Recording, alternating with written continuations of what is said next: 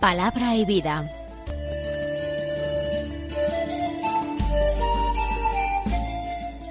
Con el padre Manuel Horta desde Sevilla.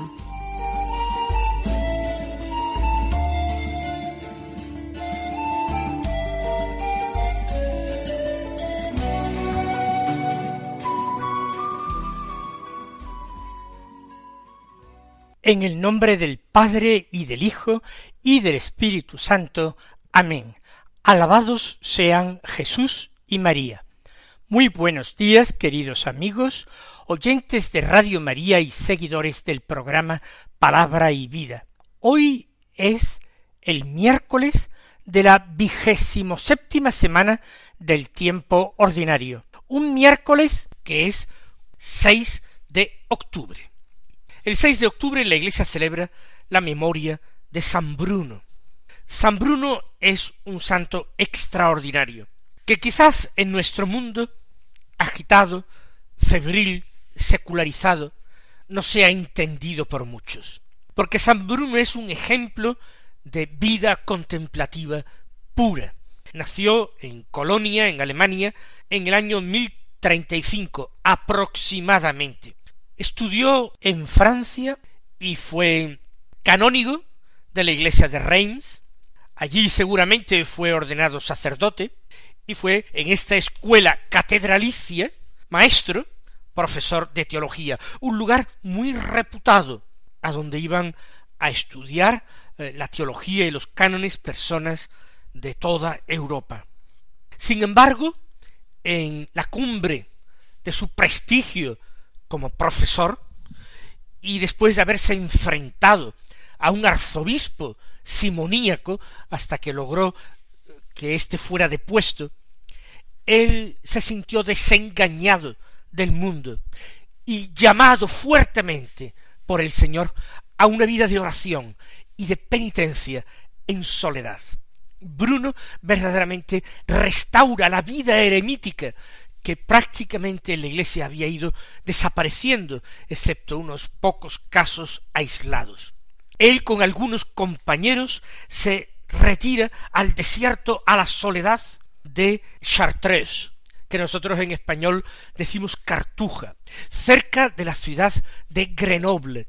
Allí el obispo Hugo, San Hugo de Grenoble, los acoge estupendamente porque había tenido un sueño en el cual había visto siete estrellas bajar sobre su diócesis y sobre aquella soledad de Cartuja, y él mismo los acompañó fervorosamente hacia aquel lugar inhóspito, boscoso, muy, muy frío en invierno.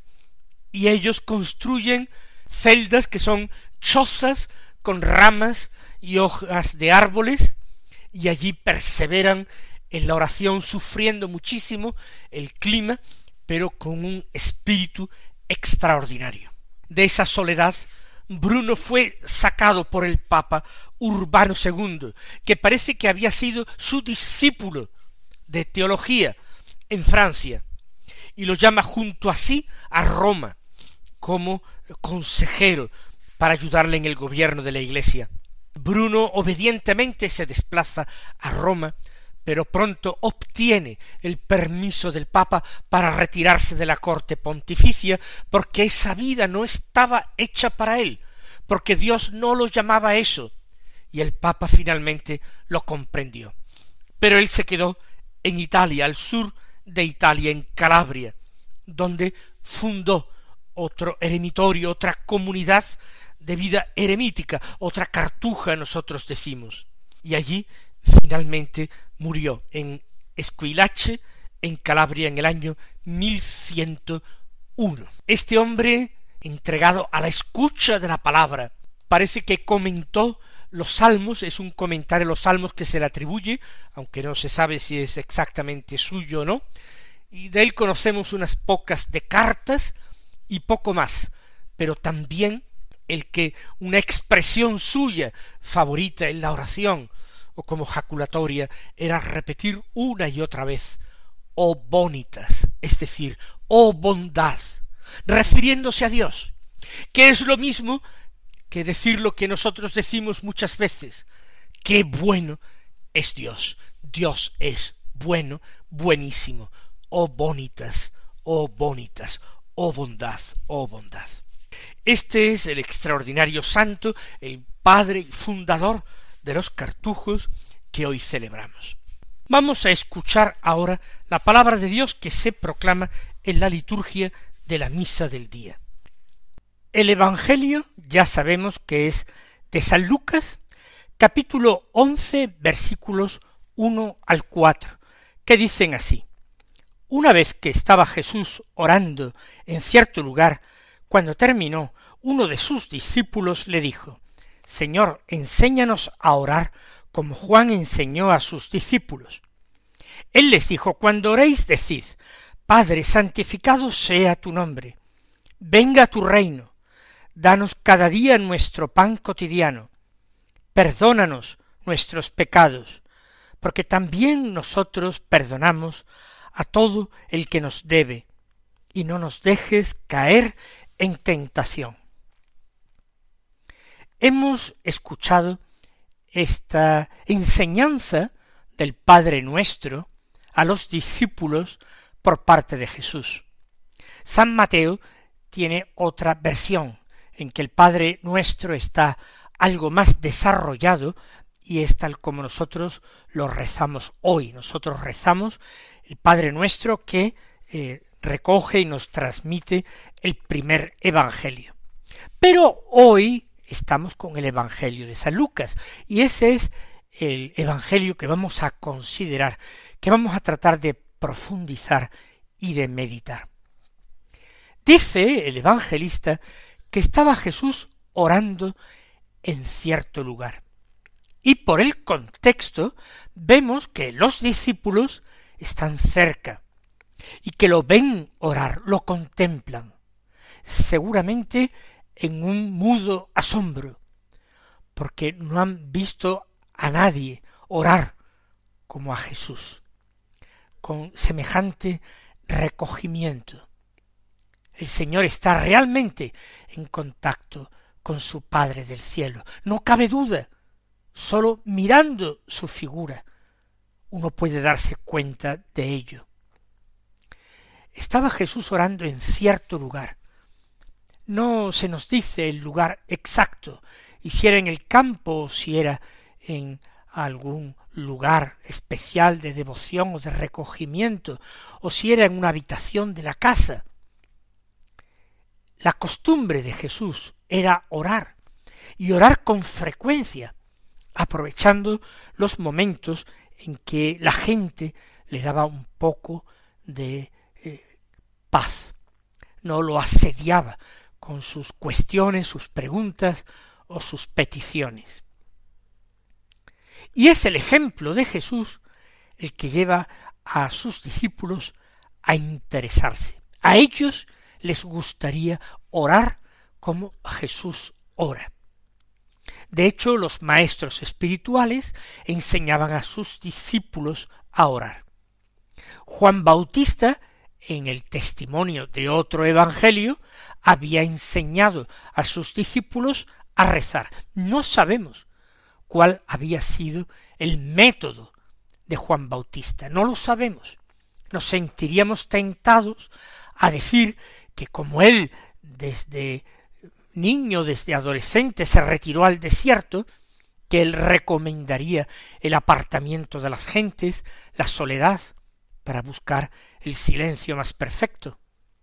Sin embargo, en los consejos que el Bautista daba a la gente que se acercaba a él en busca de una palabra, de un consejo salvador, él simplemente les exigía que cumplieran su deber, no que abandonaran sus profesiones.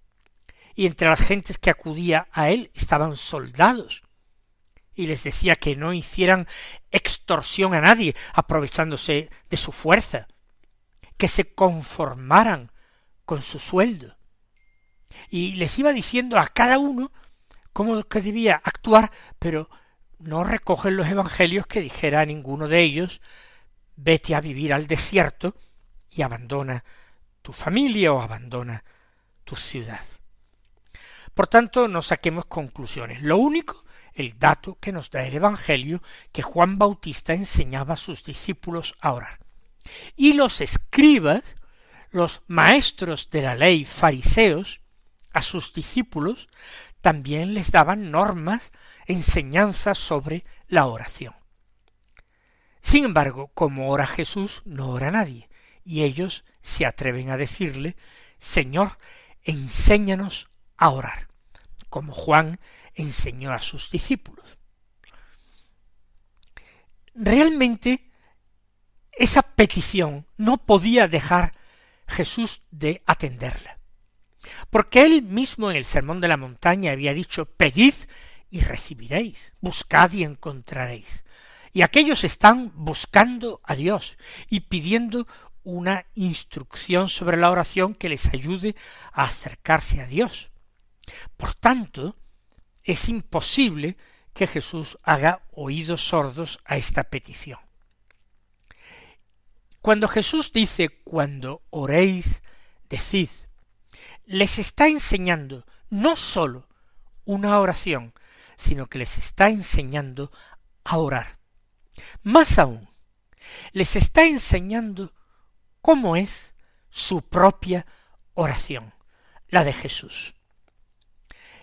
Y el Señor, en unas pocas palabras, en unas bien sencillas frases que cualquiera es capaz de comprender, enseña a los discípulos cómo deben colocarse delante de Dios para orar.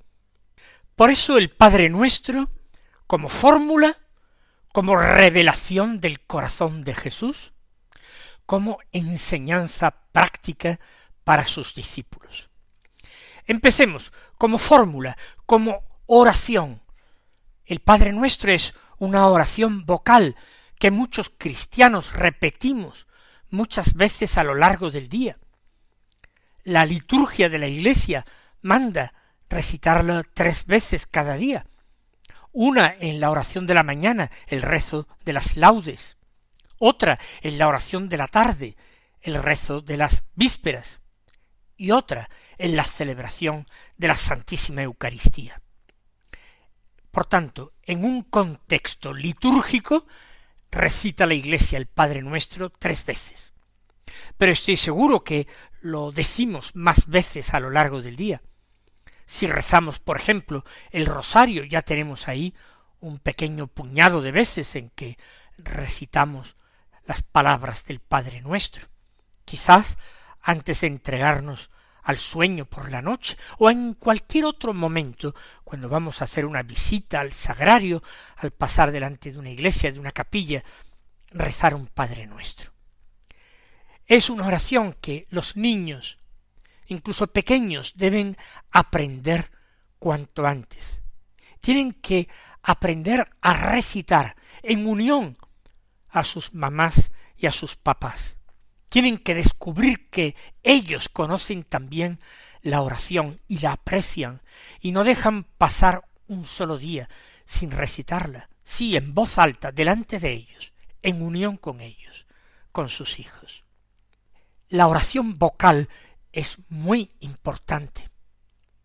El Santo Padre, el Papa Francisco, nos lo recordaba no hace mucho tiempo y nos invitaba a adoptar esta oración de los sencillos, que de la pronunciación de unas palabras pasa a el calor del corazón, a la efusión del corazón que se ablanda con unas palabras aprendidas de memoria desde la infancia y que son palabra de Dios, no son sólo palabra nuestra, sino las palabras que el mismo Dios pone en mi boca para que me dirija a Él. La oración, como he dicho en segundo lugar, como revelación del corazón de Cristo.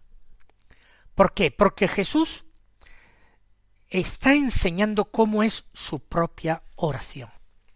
Y Él está revelando en primer lugar su corazón extraordinariamente, totalmente filial. Él a su Padre, desde la encarnación, desde que vive con los hombres en la tierra, desde que sufre con los hombres el cansancio, el hambre, la sed, el sueño, la incomprensión de los demás, la fatiga, las injurias, insultos, sospechas, desde que él padece como un hombre el destierro del paraíso. En todas estas circunstancias, él conserva intacto ese corazón encendido y filial. Padre. Y el deseo de que el Padre lo tenga todo, que todo sea del Padre, su misma vida, su existencia, su misión, su voluntad, todas sus cosas, que sean para el Padre. Santificado sea tu nombre. Y después venga tu reino, que es una petición que aquí se confunde casi con la siguiente, hágase tu voluntad. Que tu reino que es, que tu voluntad sea aceptada, cumplida, vivida por todos, por todas las criaturas del cielo y de la tierra. Danos el pan de cada día y Jesús, como pobre, también lo pide, el alimento y todo lo necesario para su vida en la tierra. Él enseña a rezar diciendo perdónanos nuestros pecados. Pero me diréis con toda razón, pero si el Hijo de Dios no podía tener ningún pecado, ¿cómo es que usted nos dice que Él está revelando lo que lleva en su propio corazón? Pues muy sencillo, que la encarnación del Hijo de Dios no fue una broma, que Él vino a alinearse con los pecadores. Recibió el bautismo en el Jordán con los pecadores. Va a sufrir todas las molestias, incomodidades, fracasos, dolores y finalmente muerte, como los hombres pecadores. Él acepta recibir un castigo que no era merecido porque carga con sobre sí las culpas, el pecado del mundo. Por tanto, perdónanos nuestros pecados, a nosotros, la humanidad sufriente. Aunque yo podría decir, Jesús, yo nadie halló pecado en mi boca ni en mi existencia. Pero perdónanos a los hombres, a los seres humanos, nuestros pecados. Porque también nosotros perdonamos a todo el que nos debe. Y por eso el Señor adelanta lo que dirá un día en el Calvario, en el momento de ser crucificado, cuando toma la palabra para decir, Padre, perdónales, porque no saben lo que hacen. Y termina diciendo, y no nos dejes caer en la tentación. Jesús había padecido tentación en el desierto, y es de suponer que podría haber padecido alguna otra tentación durante su vida o al final de la misma. Una tentación que muchos teólogos dicen que no podría ser interior. El diablo no podría tentarle desde dentro, pero sí podría tentarle desde fuera. Entonces, no nos dejes caer en la tentación. Claro que Jesús no va a caer en la tentación si Él es el mismo Dios, no puede pecar, no puede ofenderse a sí mismo. Pero Él también asume el papel de parte de esta humanidad, miembro de esta humanidad pecadora, y por eso suplica, no nos dejes caer en la tentación. Esto es la revelación del corazón de Jesús. El Señor es así.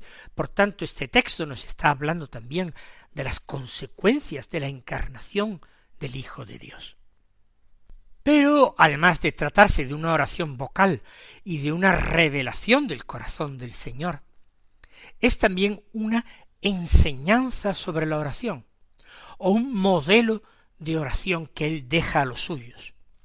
Jesús no está solamente pidiendo que repitan estas palabras, sino que oren así, de esta manera, con esas mismas palabras, lo cual es muy recomendable, pero también con otras palabras distintas, pero sin alejarse demasiado de las peticiones, de las súplicas del Padre nuestro.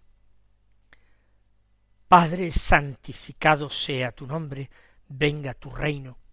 Lo primero es invocar a Dios como Padre, con filial confianza, y podemos llamarlo así porque Jesús nos lo enseñó, porque Jesús nos consiguió la adopción filial, porque unidos a Él nosotros somos también hijos de Dios, hijos adoptivos de Dios, hijos en el único Hijo Jesucristo, el Hijo con mayúsculas. Pero podemos llamar a Dios Padre nuestro, no de una forma metafórica, sino absoluta y totalmente real. Y realmente Dios se toma muy en serio esta paternidad sobre nosotros.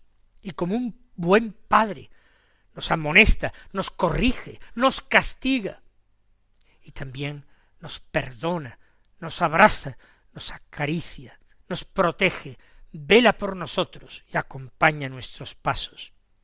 Nos enseña con una voz interior en toda ocasión. Y luego santificado sea tu nombre y venga tu reino, porque la preocupación del orante discípulo de Jesús, como su atención está totalmente volcada en Dios, cuando comienza su oración, no comienza con una retaíla de peticiones, de súplicas, de recomendaciones, o hasta de consejos a Dios acerca de lo que debe hacer. No, sino que pensando solamente en el Padre del cielo, expresa su deseo interior de que sea conocido por todos los hombres, que sea adorado y amado por todos los hombres, que sea obedecido por todos los hombres, venga tu reino. Sólo después de eso empieza con las peticiones, y empieza por las peticiones verdaderamente importantes, lo que necesitamos para nuestra vida, para nuestra vida material y espiritual, nuestro pan cotidiano, nuestro alimento de cada día, y el perdón de los pecados, porque esa es la gracia entre las gracias, la misericordia de Dios. De ninguna otra manera Dios se muestra más todopoderoso y omnipotente que con el perdón de los pecados. Como le dijeron en una ocasión al Señor, ¿quién puede perdonar pecados más que Dios? Pues bien, Él está dispuesto a enseñarnos el camino del perdón, acudir al Padre y decirles, filialmente, perdónanos nuestros pecados. Eso sí, con el compromiso de actuar siempre fraternalmente, perdonando en toda ocasión al que nos debe algo. Y terminamos suplicando que Él nos dé fuerza suficiente gracia y advertencia para no caer en las tentaciones, para no desagradarle. Mis queridos hermanos, que el Señor os colme de sus bendiciones y hasta mañana si Dios quiere.